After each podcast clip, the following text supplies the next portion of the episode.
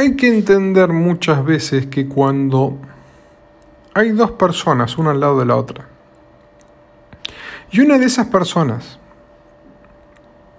a pesar de las diferencias, empieza manifestando que tengo con fulano, mengano, me he unido para...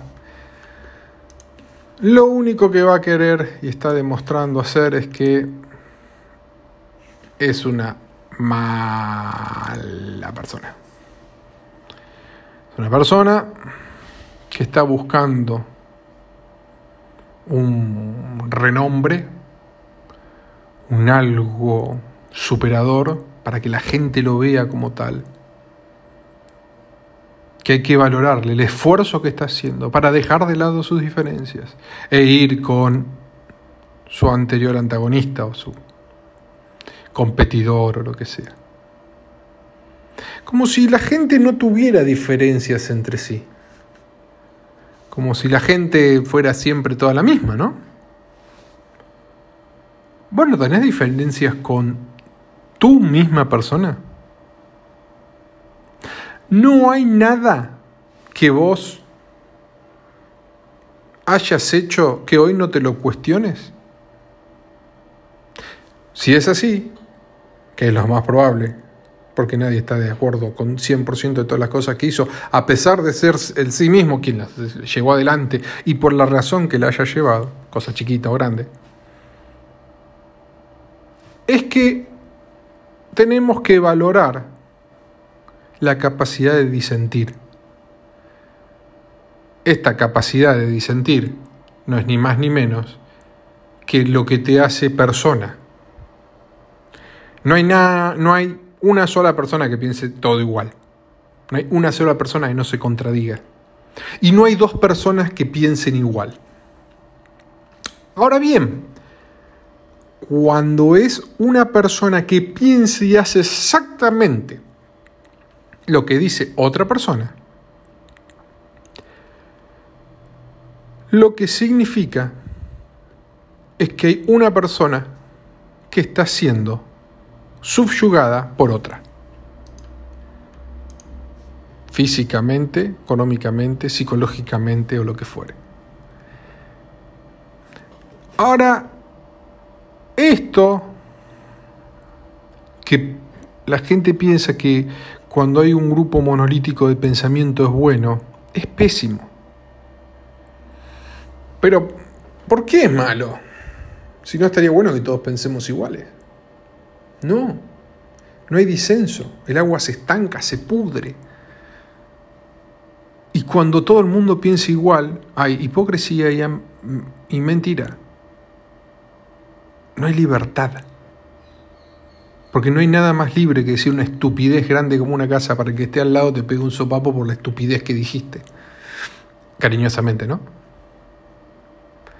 O que te corrija para que vos puedas entender en lo más intrínseco de tu ser que esa persona que realmente te quiere y te valora no soporta que vos digas semejante estupidez. Para que vos cuando te llames al pensamiento y a la reflexión te des cuenta que no estás de acuerdo con vos mismo en eso que dijiste, que por un momento te pareció una genialidad bárbara. Esa micro realidad es la que importa a que haya disenso a que haya disenso. Que haya disenso no significa que en algún momento un grupo de personas, un estado, una ciudad, una nación, se ponga brazo con brazo con otro grupo y se acepten como pares para avanzar en el desarrollo de su estado, nación, pueblo y ahí son imparables. Ahí es cuando apretan los dientes, levantan la vista, sonríen, van brazo con brazo y no hay una fuerza, un tsunami que se lleva por delante todo lo bueno que viene para adelante. Todo se lleva puesto donde cada persona se siente contenida por la otra persona, con la seguridad necesaria para poder sentirse y expresarse sin que eso sea motivo de reprimenda, porque el que está del otro lado lo va a aceptar como es. Aceptar no significa justificar, no significa otra cosa que decir, y bueno, ya sabemos cómo es. Lo toleramos. Y esa persona puede playar todo su potencial sin cohibirse. Sin cohibirse y sin autocensurarse. Eso implica que al no estar autocensurado puede ser libre. Libertad absoluta no existe, ¿no? Pero el ser libre le brinda la capacidad de desarrollar todo ese potencial que tiene, confiando en que el que está al lado lo va a aceptar como tal. Dista mucho de nuestra realidad actual, donde hay gente que se dedica a frenar al que está enfrente porque no lo acepta como, como persona, no lo acepta como, como co-ciudadano, no lo acepta como, como dirigente, presidente, lo que sea. Eso que, que no se acepta, no, no se tolera. Entonces hay que aprovechar para sacarlo, humillarlo, golpearlo. Y esa es esa hazaña que se tiene.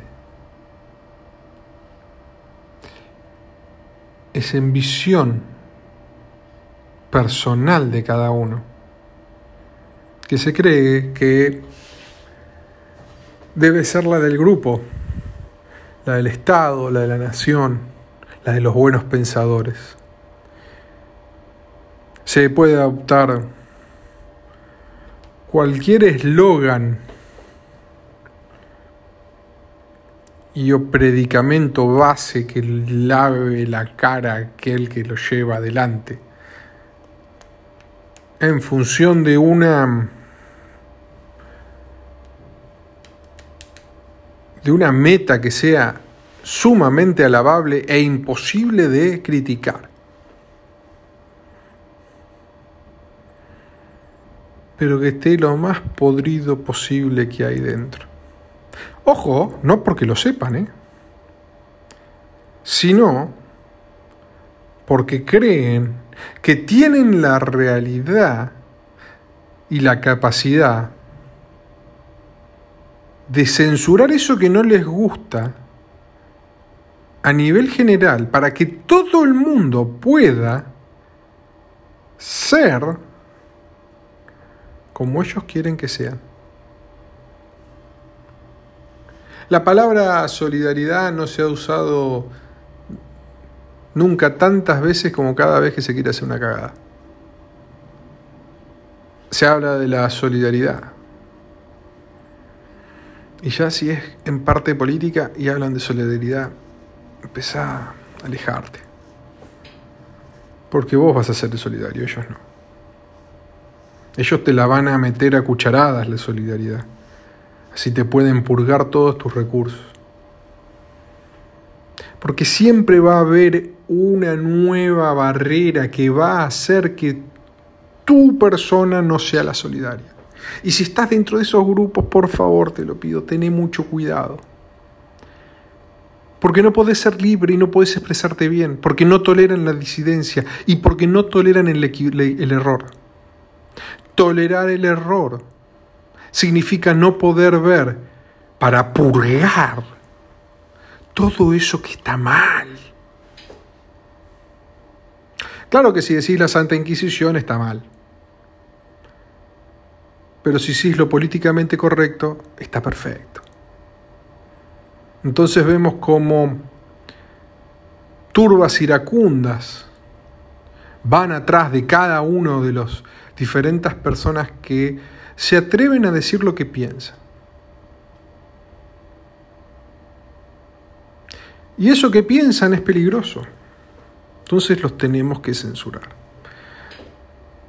Si has trabajado con esa persona y tenés posibilidad de micrófono, tenés que decir que, bueno, qué mala que es esa persona. ¿Cómo va a decir tal cosa? ¿Cómo va a pensar tal cosa? Esta necesidad y esta realidad la vemos para atrás cuando esta misma gente quiere reescribir lo que ya pasó. No solamente no aceptan el presente, ni con quién tienen que lidiar todos los días, sino que no aceptan el pasado y hacen esfuerzos denodados para cambiarlo. Esos esfuerzos que son envidiables desde cierto punto de vista por lo mucho que lo que llevan y comparten esa chispa son para evitar que el pasado exista. Ojo, esa es una gran diferencia. La historia se tiene que estudiar para que quien está en el poder no la escriba a su antojo y que no se repita. Pero la historia nunca se tiene que estudiar para que no exista. Porque cuando se quiere borrar la historia, sacar el reconocimiento de quienes han sido, por H o por B, protagonistas de la historia, para purgar nuestro pasado, con cucharadas de corrección política para purgar nuestro, nuestro pasado. Lo único que hacemos es sacar los seguros que tenemos para que generaciones futuras lo vuelvan a repetir. La historia no se reescribe, se estudia. Creer que sacar un monumento, creer que correr una bandera, creer que quemar esto, creer que condenar a aquel que tiene una foto, un póster, o hace una lavación a tal o cual partido político, es luchar contra la opresión de lo que eso significó. Es estúpido.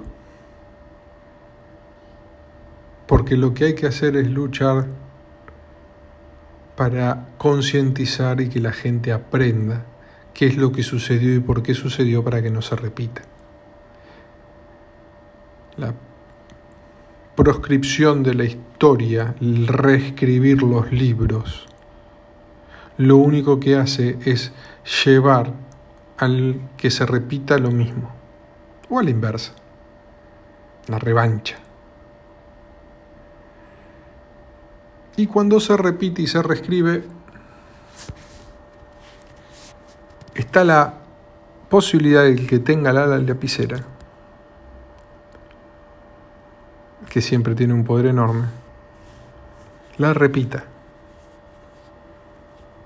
siendo él el gran siendo la lapicera la gran herramienta que se tiene para corregir los errores del pasado. Qué lindo que se escuche. Pero lo que se ve es revancha, es injusticia y es repetir los errores desde el punto de vista equivocado. Tan equivocado como el primero tal vez, pero equivocado al fin. Dos errores no, no hacen a un acierto. Y esto tenemos que entender que nuestro ser es emocional y es racional.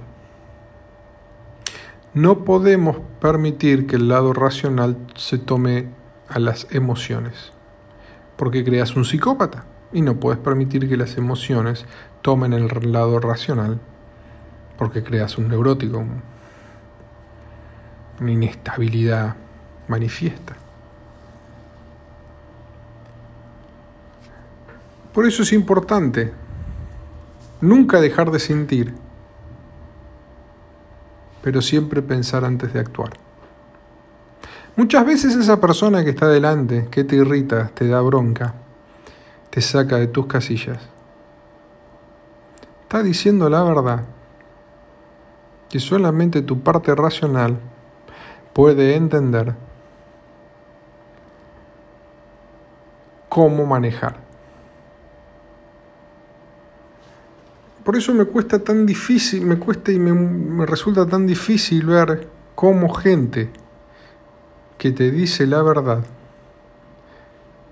tiene tanta oposición. Porque lo que significa es que están logrando que se termine un modelo basado en una mentira pero me gusta tanto ser parte de la mentira que no soporto que nadie lo ponga en juego. Nadie puede poner en juego mi modelo basado en una mentira. Porque tenemos que destrozar a esa persona como de lugar. Pero no se sostiene esto que estás planteando. Podés pensar para vos mismo en este momento. Sí, es el primer requisito para que un país, una ciudad, un estado no avance. Intentar sofocar a cualquier persona que diga la verdad. Y estas personas que dicen la verdad, darse por vencidas. Solamente Aquel que no intenta pierde.